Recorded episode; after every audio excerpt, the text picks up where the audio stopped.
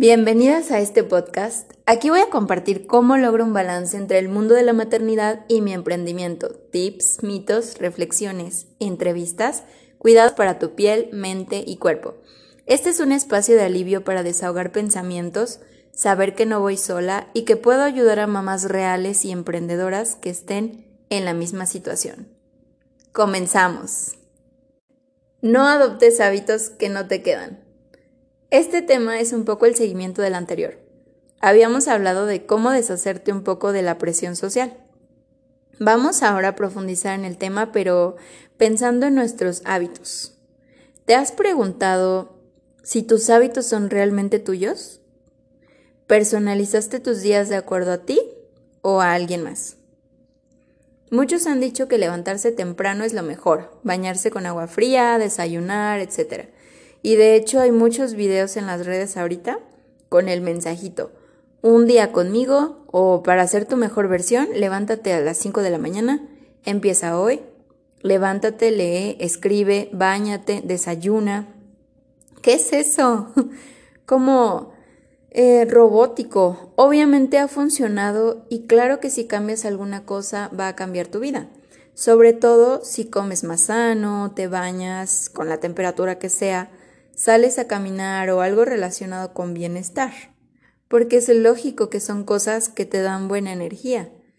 Pero la verdad es que depende mucho del tipo de persona que seas y el momento que estés viviendo. Lo que sea que hagas, lo puedes hacer a cualquier hora del día, en cualquier orden, y si no lo haces uno o dos días, no pasa nada. El orden es importante y la rutina ayuda a entrenar la mente.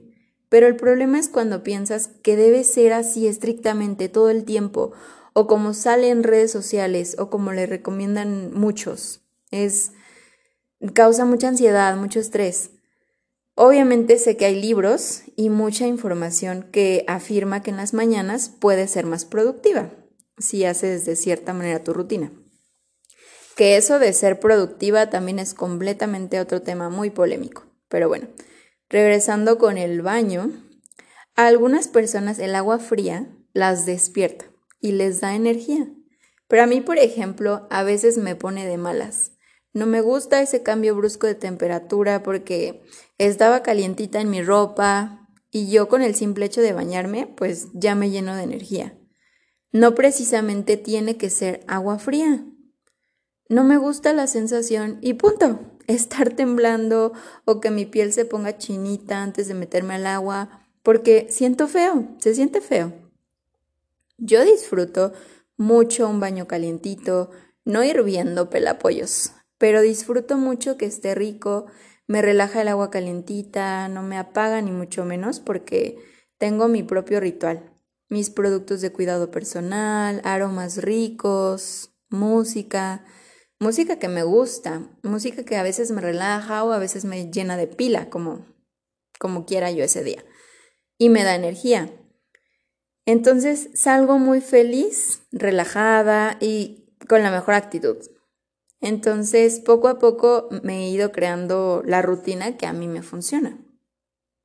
Les cuento un poco después del parto, por ejemplo porque cuando recién tienes a tu bebé, bañarte es incómodo, no tienes suficiente tiempo, porque al menos en mi caso, mi bebé no podía separarse de mí y casi siempre tenía visitas. Alguien iba a llegar o pues, rápido tenía que salir. O mi mamá o la suegra andaban por ahí. Entonces no, no disfrutaba como quería. Y además que en esos días estás cansada, sensible, adolorida, tu cuerpo parece un globo desinflado y no es muy emocionante el baño. O por lo menos para mí no era así. Entonces, ¿sí influye mucho la rutina que tú te formes? Y por cierto, eso es algo que les recomiendo muchísimo. Ve poco a poco haciéndote un buen espacio.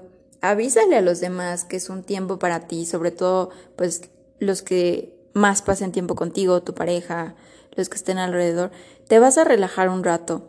Y de hecho, mi ritual no termina saliendo del baño, porque previo al baño incluso ya preparé mi ropa, mis cremas, lociones, hago una mini práctica de yoga facial con efecto lifting, que además me hace sonreír, precisamente por el propósito del efecto. Mi crema para estrías, mi loción para el cuerpo, que huele delicioso. Y así ya me siento feliz y llena de paz, limpia, fresca, pero sobre todo apapachada y sintiendo que tuve un muy buen tiempo para mí. Al principio tal vez no cuentes con todo ese tiempo, pero si poco a poco te vas haciendo el espacio, créeme que te lo vas a agradecer mucho. Y se va a notar, por lo menos en tu sentido del humor y tu aspecto. Entonces, ¿qué tan importante es personalizar tus rutinas? Y es que lo es todo, es que eso lo es todo, porque es más estresante querer hacer la rutina de la influencer que viste en Instagram cuando no te queda. Y lo que se forza no se disfruta. Unos dicen una cosa, otros te la cambian, porque finalmente a cada uno le funciona diferente. Y pueden coincidir, muchas pueden coincidir, obviamente, pero lo importante es aprender a sentir en ti lo que más te acomoda. No digo que no sigas ningún consejo, porque tal vez sí puedes coincidir con la manera en la que alguien piensa o actúa, o, por ejemplo, hay un libro muy bueno que es el libro de Mañanas Milagrosas. Eh, de ahí puedes sacar algunas recomendaciones, pero siempre va a ser única tu manera de crear tus días. Tú sabes tu propio ritmo, entonces arma tu propia rutina.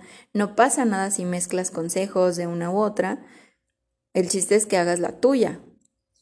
O no importa si no lo haces así exactamente todos los días.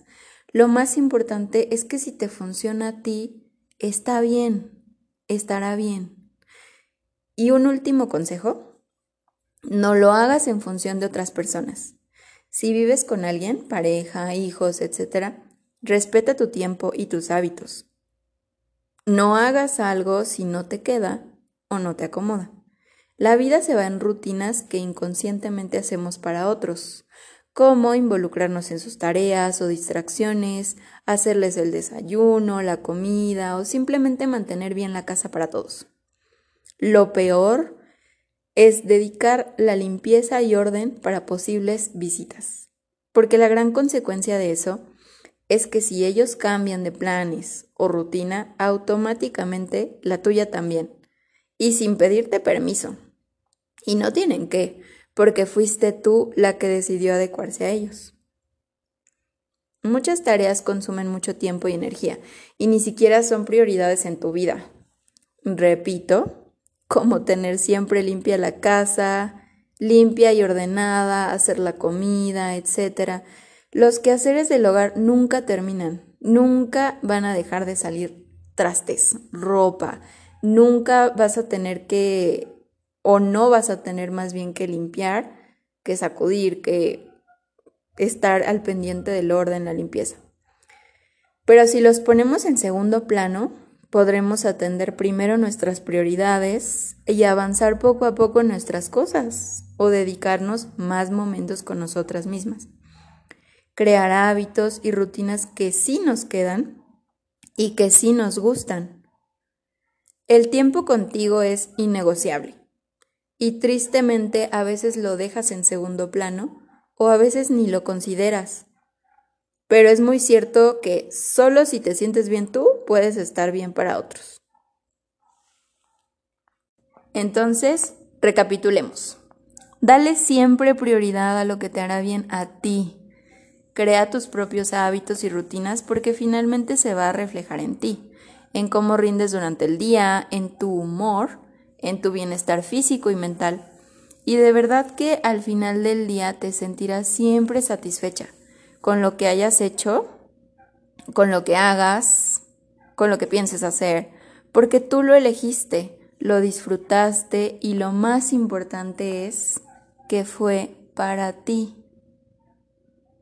Y bueno, espero hayas disfrutado este mensaje tanto como yo.